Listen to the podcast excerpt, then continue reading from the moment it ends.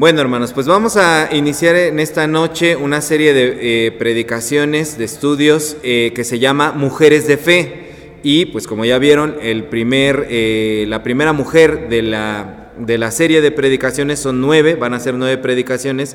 La primera mujer es Sara, y yo lo titulé Sara, mujer de milagros. Todos conocemos más o menos la historia de Sara, a grandes rasgos sabemos qué pasó con, con Sara y con Abraham. Y eh, pues me da mucho la atención esto último que se leyó en, en Génesis 18, eh, porque la historia de Sara está marcada por una frase que viene ahí en el capítulo, en el versículo 14 de Génesis 18. ¿Acaso hay para Dios alguna cosa difícil? ¿Hay algo difícil para Dios? ¿Hay algo imposible para Dios? Y eso nos hace pensar que Dios es capaz de hacer milagros, ¿cierto? Dios es capaz de hacer milagros. ¿Crees en, los milagros? ¿Has visto algún milagro alguna vez? ¿Sí? Bueno, fíjense que la palabra milagro es una palabra muy interesante porque aparece muy pocas veces en la Biblia. Aparece 27 veces en la Biblia, al menos en la traducción Reina Valera 1960. Aparece 27 veces. 8 veces en el Antiguo Testamento y 19 veces en el Nuevo Testamento. Es una cantidad considerablemente eh, menor, es muy poquitas las veces que aparece la palabra milagro en la Biblia, dado lo que significa. Y bueno, ustedes me dijeron que sí creen en milagros, pero podemos preguntarnos, ¿qué es un milagro?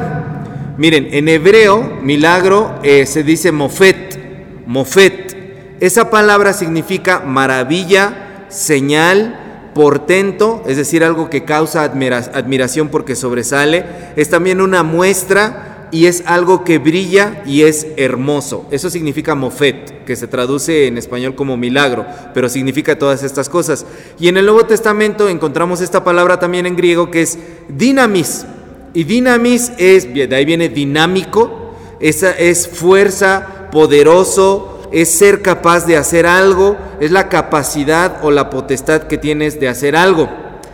Es muy curioso lo que significa la palabra milagro en los, en los idiomas originales porque no significa lo que nosotros comúnmente pensamos que es un milagro. Tú hablas de un milagro y piensas que es una cosa sobrenatural que es de otra índole, ¿no? Algo que rompe las leyes de la física, de la biología, algo que rompe las leyes químicas, y si alguien se está muriendo en ese momento resucita, o si ya murió, eh, se levantó de la muerte. Eso es lo que comúnmente pensamos así como milagro, alguien pudo ver de nueva cuenta, fue salvado de la muerte, pero en realidad, si seguimos los idiomas bíblicos, lo que significa milagro, podríamos traducirlo, es como una muestra que Dios te da de Él de su amor, de su presencia, que te maravilla. Es un acto que Dios hace que es hermoso, que brilla y que te señala o te enseña algo. Y es también una capacidad que Dios te da para poder hacer algo. Eso es un milagro. La muestra que Dios te da que es una muestra de, que te maravilla, que te asombra, es algo que brilla, es algo que es hermoso, que te enseña algo y que te da la capacidad de poder hacer algo. Si pensamos en eso, milagro cambia totalmente de definición, porque entonces, aunque hay personas que hoy en día no creen en los milagros, todos a diario contemplamos milagros. El poder de Dios se puede ver en absolutamente todas las cosas. Entonces, cuando decimos que un atardecer, ver un atardecer es un milagro, no es nada más como una cursilería o poética de, ay, es que como no, no sé, no vimos una sanidad maravillosa, increíble, sobrenatural, nos conformamos con ver un atardecer. No, porque es algo que nos maravilla y es hermoso y es una muestra de que Dios existe. Poder oír la voz de los seres que amamos es también un milagro poder despertar en la mañana es un milagro. Todas las cuestiones que a lo mejor pensamos que son eh, pequeñas, son un milagro. Hoy en la mañana el hermano Alejandro envió una foto al grupo de la iglesia, ¿la vieron? Decía las maravillas de Dios. Esa foto que él envió de ese amanecer, los colores de ese amanecer, son un milagro, porque son una muestra que Dios hace y que nos maravilla a nosotros. El milagro no es una maravilla que acontece, el milagro es algo que pasa y que te maravilla a ti y que te demuestra que Dios existe. Entonces, a diario podemos ver el poder y la mano de Dios en absolutamente todas las cosas. Eso nos lleva al segundo punto, ese fue el primer punto, son siete puntos el día de hoy. El segundo punto de este tema es que el primer milagro que ocurre en nosotros, el primer milagro es aprender a reconocer un milagro.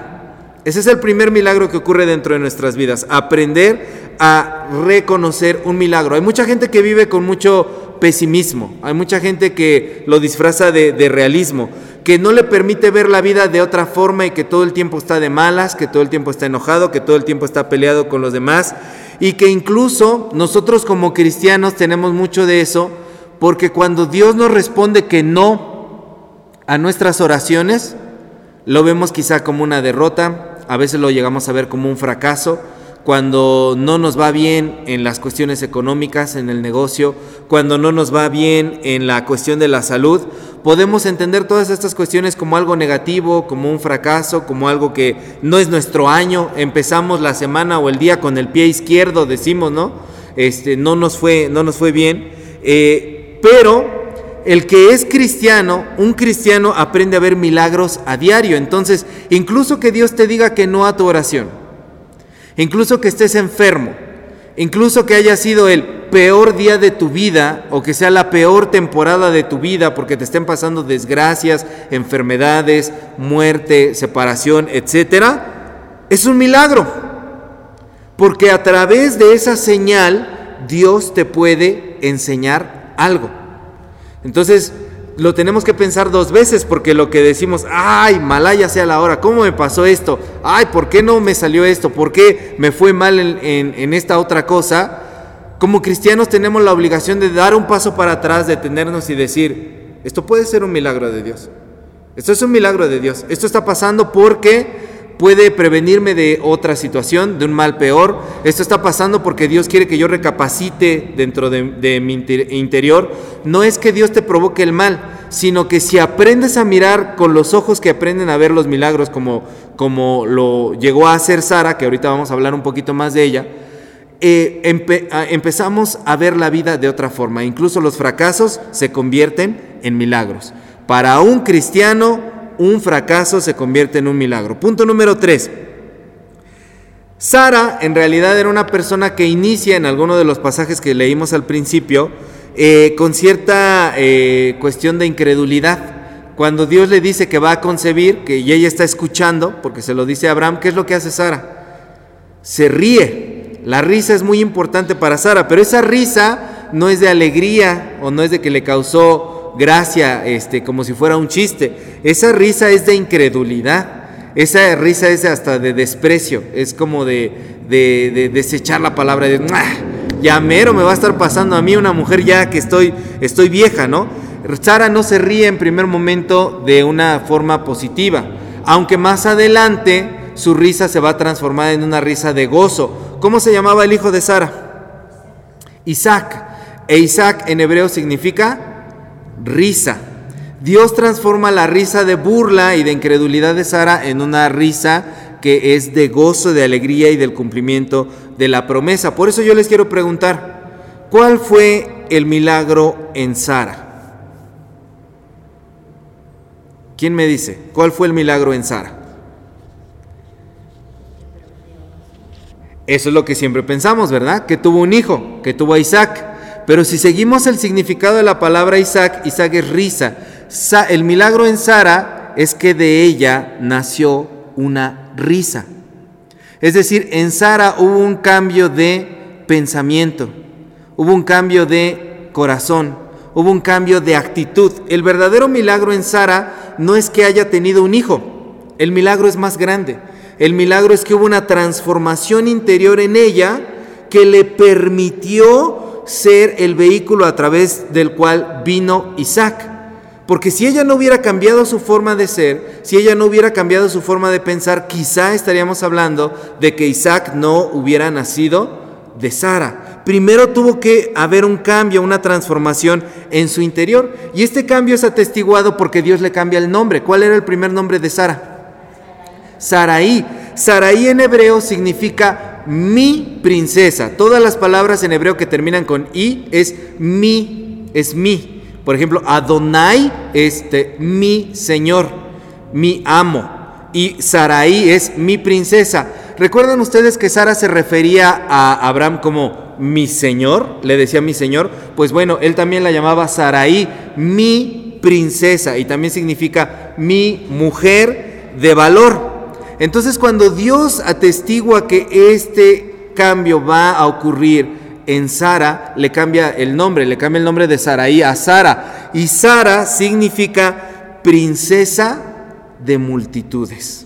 Ya no es mí, ya no es nada más de Abraham, ya no nada más Abraham se la puede apropiar y ellos nada más están pensando de forma egoísta el uno para con el otro y el otro para con el uno, que eso es a veces como las parejas llegan a pensar, ¿verdad? Eh, en su idilio, en su romance, piensa nada más en, en ver los ojos de la otra persona y en el bienestar del ser amado. No, aquí Dios le da una misión nueva a Sara que es ya no eres nada más de Abraham. Ahora yo quiero que te des cuenta que eres princesa y mujer valiente de multitudes. Entonces el verdadero cambio, el verdadero milagro en Sara ocurre cuando Sara entiende su misión en esta vida. Ese es el verdadero milagro que ocurre en Sara. Cuando Sara entiende ese, ese milagro. Por eso su risa de burla, de desprecio y de incredulidad cambia a una risa de gozo en Dios, la, risa que viene de parte de Dios. Dios transforma la tristeza de esta mujer, Dios transforma la amargura, la incredulidad, el pesimismo, la mala actitud, la crítica, el sarcasmo que hay en Sara, en Saraí, para transformarlo en una risa que es de gozo verdadero en Dios, una, una risa madura, una risa que comprende su misión en esta tierra en Sara. Punto número cuatro. Cuando Sara comprende esto, expresa una frase que es, Dios me ha hecho reír y cualquiera que lo oiga se reirá conmigo, que estaba en alguna de las citas que leyeron al principio. Cualquiera que oiga lo que Dios ha hecho conmigo, que Dios me hizo reír, se reirá conmigo. Eso quiere decir que Sara era una mujer de fe que contagiaba a otros. Si nosotros podemos aprender algo de Sara es esto. Si tú tienes fe, tu fe obligatoriamente tiene que contagiar a otros de alegría. Tu fe obligatoriamente tiene que saber transformar las tristezas de otros en alegría, las vergüenzas de otros en orgullo, lo, malo de otros en algo positivo. Eso es lo que nosotros llamamos testimonio, ¿no? Eh, las personas entonces cuando conocen a un cristiano, nos hemos esmerado por siglos enteros en que las personas conozcan a los cristianos por ser aburridos, por ser apáticos, por ser enojones, por ser prohibidores y por ser toda esta cosa que somos regañones y la gente no quiere dialogar con nosotros. Eso no es la fe. Y durante siglos hemos insistido en un falso cristianismo. El cristiano real, el cristiano que tiene una fe verdadera como la que llegó a experimentar Sara, es una persona que contagia alegría.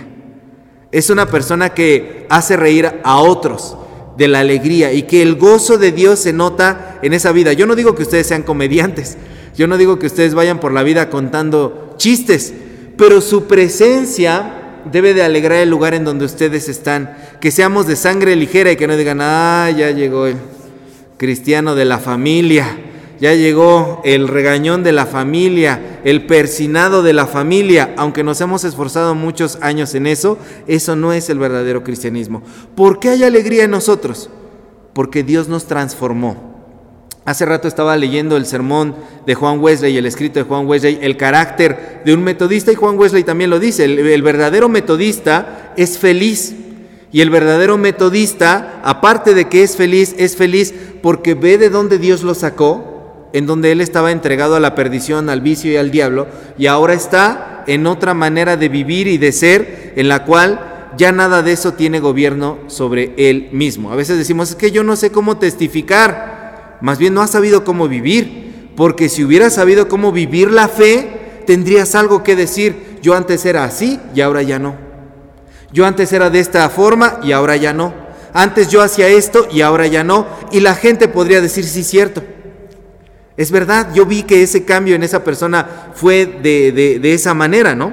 Entonces cuando pensamos en esta fe de Sara y en esta risa que contagia de Sara, podemos preguntarnos, ¿qué es lo que a ti Dios te ha ayudado a superar?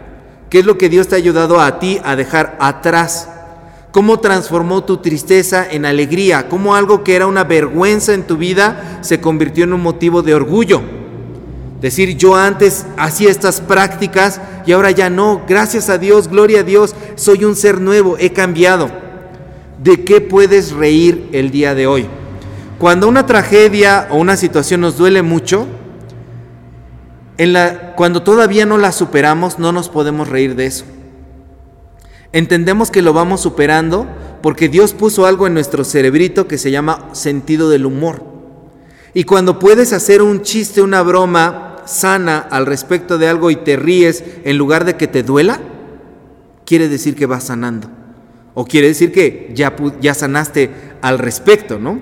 Y a veces somos demasiado solemnes en esta situación y hay cristianos que se la pasan llorando toda su vida, que vuelven a recordar sus historias de antes y vuelven a soltar las, las de cocodrilo, las lágrimas, pero no porque eh, estén reviviendo el momento, sino porque verdaderamente no lo han superado. Y uno podría preguntarse, ¿donde no hay risa en un cristiano, verdaderamente hay transformación? Un cristiano que no puede sentir con alegría verdaderamente ha sido transformado. Y yo no estoy hablando de una risa de burla, ¿eh? Por ejemplo, poder de voltear atrás a ver a alguien que ya no esté y poder dibujar una sonrisa en nuestra mirada, recordarlo con alegría, con, con, con, ese sentimiento bonito de decir, qué bueno que ya descansa en los brazos del Señor. Yo no estoy diciendo que se burlen, ah, jaja, se murió. No, eso no es lo que estoy diciendo. Lo que estoy diciendo es que puedes voltear atrás y sonreír y reír con gozo, con verdadera alegría. Porque si no hay risa allí, muy probablemente en tu corazón todavía no hay transformación. Todavía no hay un cambio y por lo tanto no puedes contagiar a otros. Entonces, un rasgo inequívoco de que alguien es cristiano es que sabe compartir y contagiar esa alegría. Número 5. ¿Cómo era el carácter de Sara? Eh, leí varias cosas al respecto de eso y este, muchos cristianos medio machistas ponen, Sara era una mujer sumisa, ¿no? Este, luego, luego quieren como este, resaltar eso. Pero más allá de esta situación de que le decía Abraham mi Señor, podemos ver que en el carácter de Sara, Sara era una mujer de carácter muy fuerte, era guerrosa, era desconfiada y le gustaba andar eh, en pleitos. Recuerden, por ejemplo, toda su historia con Agar, eh, toda esa cuestión de envidia, de córrela, de yo no quiero que ella herede, pero ella primero le da la sierva este, a Abraham. Es desconfiada porque no le cree a Dios y porque en el momento en el que está dando su sierva a Abraham se está adelantando a los tiempos de Dios. Era impaciente, era intranquila, no sabía esperar. Podemos deducir muchas cosas del carácter de Sara, pero aún así con todos esos defectos, Sara fue una mujer que aprendió a tener fe. Eso quiere decir que no se nos exige ser perfectos. Se nos dice que seamos perfectos, pero para poder acercarnos a Dios no se nos exige que seamos perfectos. Esta mentira que he dicho muchas veces que mucha gente cree, que dice, cuando yo ya haya cambiado, iré a la iglesia. Es que ahorita me siento hipócrita de ir a la iglesia. Me siento mal de ir a, alabar a un Dios, eh, siendo que yo vivo de esta manera mi vida. Es gente que no quiere dejar el pecado, es gente que no quiere dejar atrás su manera de vivir, porque realmente cuando eh, te decides y tienes esta fe, entiendes que Dios no quiere que vengas a Él perfecto, sino que deposites tus imperfecciones en manos de Dios. Y cuando tú aprendes a depositar tus imperfecciones en manos de Dios, Dios transforma toda tu vida. Así que yo me preguntaba cuando escribía esto, ¿cuál es la excusa que siempre le das a Dios?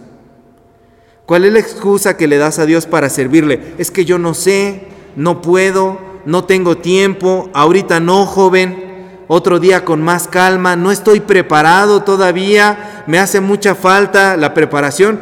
Yo no sé, a veces como cristianos, qué más preparación queremos, porque los primeros cristianos, hay testimonio de ello en la segunda carta a los tesalonicenses, tres semanas escucharon a Pablo, los tesalonicenses, y a las tres semanas ya estaban predicando. ¿Eran diferentes? ¿Eran extraterrestres? ¿Eran sobrehumanos? Eran como los vengadores.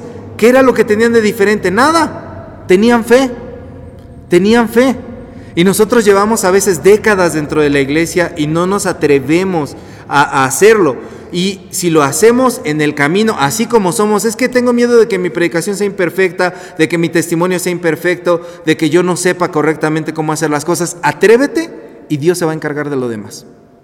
No va a ser rápido, no va a ser instantáneo, no va a ser de un día al otro, pero atrévete y Dios te va a pulir en el proceso. Trae tus imperfecciones a Dios y Dios lo va a cambiar. Entonces, con este punto número 5 del carácter de Sara, podemos decir, se acabaron las excusas. Ya no hay más excusas para ponerle a Dios un pasado tan feo como el de Sara, de incredulidad, de rivalidad, de, de humillación hacia otras personas, pudo ser transformado por Dios. Entonces, nuestros pasados pueden ser transformados por Dios. La fe debe ayudarnos a vencernos a nosotros mismos en este 2023. Estamos iniciando el año. Propónganselo. Que su fe les ayude a ser transformados, porque si terminan el 2023, Dios les presta vida para llegar al 31 de diciembre y los miedos que tienen hoy en, en la labor de la palabra de Dios siguen siendo los mismos, no tuvieron fe en 2023.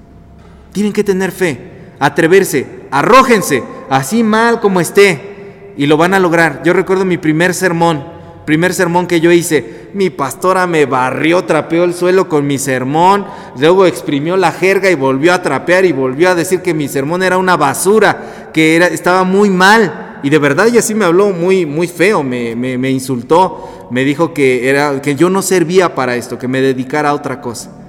Y si yo le hubiera hecho caso, quizá no estarían escuchando esto y aquí dicen, ay, ¿cómo no le hizo caso, pastor? ¿No? este, pero tenemos que atrevernos, tenemos que atrevernos y Dios nos va perfeccionando. Punto número 6. Quizá los defectos de Sara sobrepasan sus virtudes, ¿no? Porque ya dijimos, Sara tenía muchos defectos, vemos las virtudes, pero tenía las virtudes exactas. Eso quiere decir que no es en tus fuerzas, no es con tus herramientas, no es a través de tu misma fuerza que vas a ver resultados en lo que te propongas en Dios, sino es a través de poder tener confianza en Dios. Así que no te impacientes, actúa y Dios va a dar los resultados a su tiempo debido. Eso quiere decir que tenemos que ser cristianos disciplinados, cristianos bastante constantes, no solamente en la palabra de Dios, sino en toda nuestra vida. En la semana escuché a una youtuber, esta youtuber se llama Gaby Mesa, sube videos a YouTube de cine, hace reseñas de cine. Y sus fans le empezaron a hacer preguntas, entonces este video era de las preguntas que decían los fans. Y una de las preguntas es, ¿cuánto tiempo te llevó monetizar tus videos? Monetizar quiere decir que por tú subir videos a YouTube te pagan. YouTube te paga cuando alcanzas ciertas horas que la gente vio tu contenido, ciertos millones de vistas, ciertos miles de suscriptores, te empiezan a pagar por eso. Hay gente que vive de eso, de, subir videos a YouTube.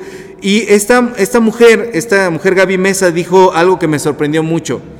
Dice, llevo 19 años en el medio subiendo estos videos. Me costó 13 años empezar a ver el primer billete de parte de YouTube. 13 años para poder ver esos resultados. 13 años. Yo, tengo un podcast por ahí que subo así de repente, así de, ay, nadie nos vio, ya, lo voy a abandonar, ¿no? 13 años le costó a esta mujer de subir semana tras semana sus videos para empezar a ganar. Y digo, ¿cómo es que esa gente tiene la disciplina y la constancia que nosotros como cristianos no tenemos en la palabra de Dios? Ahorita estamos leyendo el plan, eh, siendo el plan de lectura de la Biblia en un año, ¿no? Yo espero que sigan, que no hayan desistido, porque si ya desistieron, les quiero dar un jalón de orejas para que retomen el plan de lectura de la Biblia porque es un año. Imagínense esta mujer 13 años para lograr ver resultados en YouTube. Nosotros que esta es nuestra fe, lo que nos apasiona, lo que amamos, el Dios al que servimos, ¿cuánto más no deberemos de ser disciplinados y constantes en la lectura de la palabra, en la oración, en crecer cada vez dentro de la iglesia, en poder aprender a predicar? Yo por eso me hice el, el propósito ahora de poder hacer, si ustedes ven los devocionales que comparto en mis redes sociales, ya le pongo así como son 16 renglones y no más de 16 renglones y diario tengo que hacer uno, diario tengo que hacer uno, diario tengo que hacer uno porque es una disciplina que yo me autoimpuse para poder escribir sermones, reflexiones y escuchaba también a un rapero que decía de otros raperos, este rapero es muy famoso, se llama Saque, él inició a muchos raperos en México y le decían, este, ¿por qué tú apoyaste a fulanito y sutanito que ahora son muy famosos? Este, porque yo los vi que cuando ellos iniciaron a rapear, escribían rimas y tenían tres, cuatro rimas diarias, tres, cuatro rimas diarias, tres, cuatro rimas diarias. Y decía, esto es como levantar peso, como ir al gimnasio y levantar peso. La gente que levanta peso se le nota, ¿no? Ves los, brazos, los, los, músculos de las personas, está levantando peso. Y dice, yo veía a esas personas que se esforzaban en escribir y por eso los apoyé, porque vi que le estaban echando ganas. Y nosotros como cristianos, ¿qué hacemos? ¿Cuáles son los ejercicios espirituales que hacemos a diario? ¿Oramos? ¿Qué tanto oramos? ¿Lo tenemos como una disciplina para echarle ganas, para poder eh, ser disciplinados? Si ya oré un minuto, oré dos al siguiente día, tres al siguiente mes, cinco y en el año ya aprendí a orar cinco minutos sin quedarme dormido. ¿No? Yo lo tenía mucho. Cuando yo inicié a orar, iniciaba, Padre Celestial, te damos gracias. Y bostezaba. Me daba, me daba sueño la oración, me daba sueño este, poder leer la Biblia. Pues decían, el somnífero perfecto es leer la Biblia, en cinco segundos te vas a dormir. Porque no estamos acostumbrados, porque no tenemos ese ejercicio, tenemos que ser personas de fe que crezcan en el ámbito de la fe. ¿Cómo te vas a ejercitar este año en la fe? Dice en los planes de la iglesia metodista que cada uno de los que son, eh, tienen una comisión o tienen un cargo deberían tener una célula. Ese es el propósito. Todos tenemos una célula.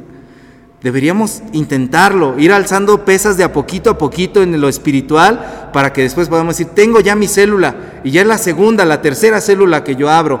Y así creció la iglesia, con personas que se atrevieron a hacer estos ejercicios espirituales y vivir su vida devocional de manera ordenada y disciplinada. Punto número siete. ¿Qué aprendizajes nos deja la historia de Sara? Este es el punto final. Hebreos 11.6. ¿Alguien nos puede leer Hebreos 11.6, por favor?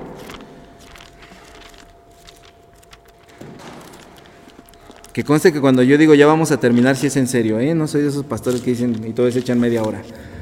Hebreos 11.6. ¿Qué dicen? Ajá, pero sin, pero sin fe es imposible agradar a Dios, porque es necesario que el que se acerca a Dios crea que le hay y que es galardonador de los que le buscan. Sin fe es imposible agradar a Dios. La fe que esta mujer Sara tuvo no fue creer en Dios. Cuando yo digo creo en Dios, creo en Dios como un concepto. Creo en el socialismo, creo en Morena, creo en el PRI, creo en ellos como concepto, como una definición, como algo abstracto que está en la nube, en la mente, un concepto que no, no se puede palpar. La fe de Sara no fue creer en Dios, la fe de Sara fue creerle a Dios, que es diferente. Cuando tú le crees a alguien es porque lo ves como una persona. Ella no lo veía como mucha gente dice, yo creo en Dios, y sí, ¿y qué crees de Dios? Creo que hay un Dios y que nos juzga y que es bueno y que este y que detesta lo malo y que hay un cielo y hay un infierno. Cree en Dios de una manera lejana. Pero cuando alguien dice yo le creo a Dios, quiere decir que lo conoce como una persona, como un amigo, como alguien cercano.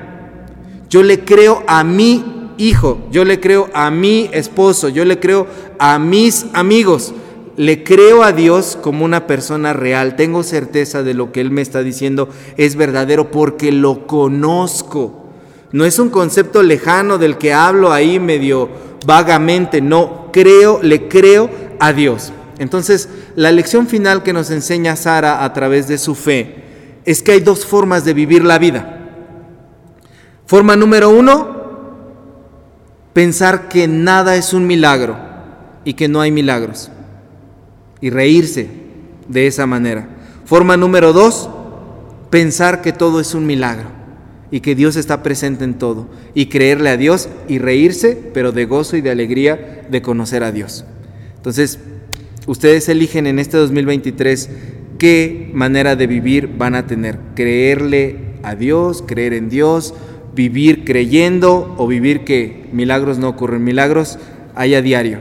Y es momento de que le empecemos a creer a Dios como la fe que tuvo Sara, esta mujer de milagros y de fe. Amén. Pónganse de pie, hermanos. Amado Dios, gracias Señor por esta noche que nos regalas, Señor, en la que podemos escuchar tu palabra, Señor. Ayúdanos a creer y a ver tus milagros, Señor, en nuestro diario vivir. Ayúdanos, Señor, a poder ser disciplinados y a poder crecer en la fe. En Cristo Jesús. Amén.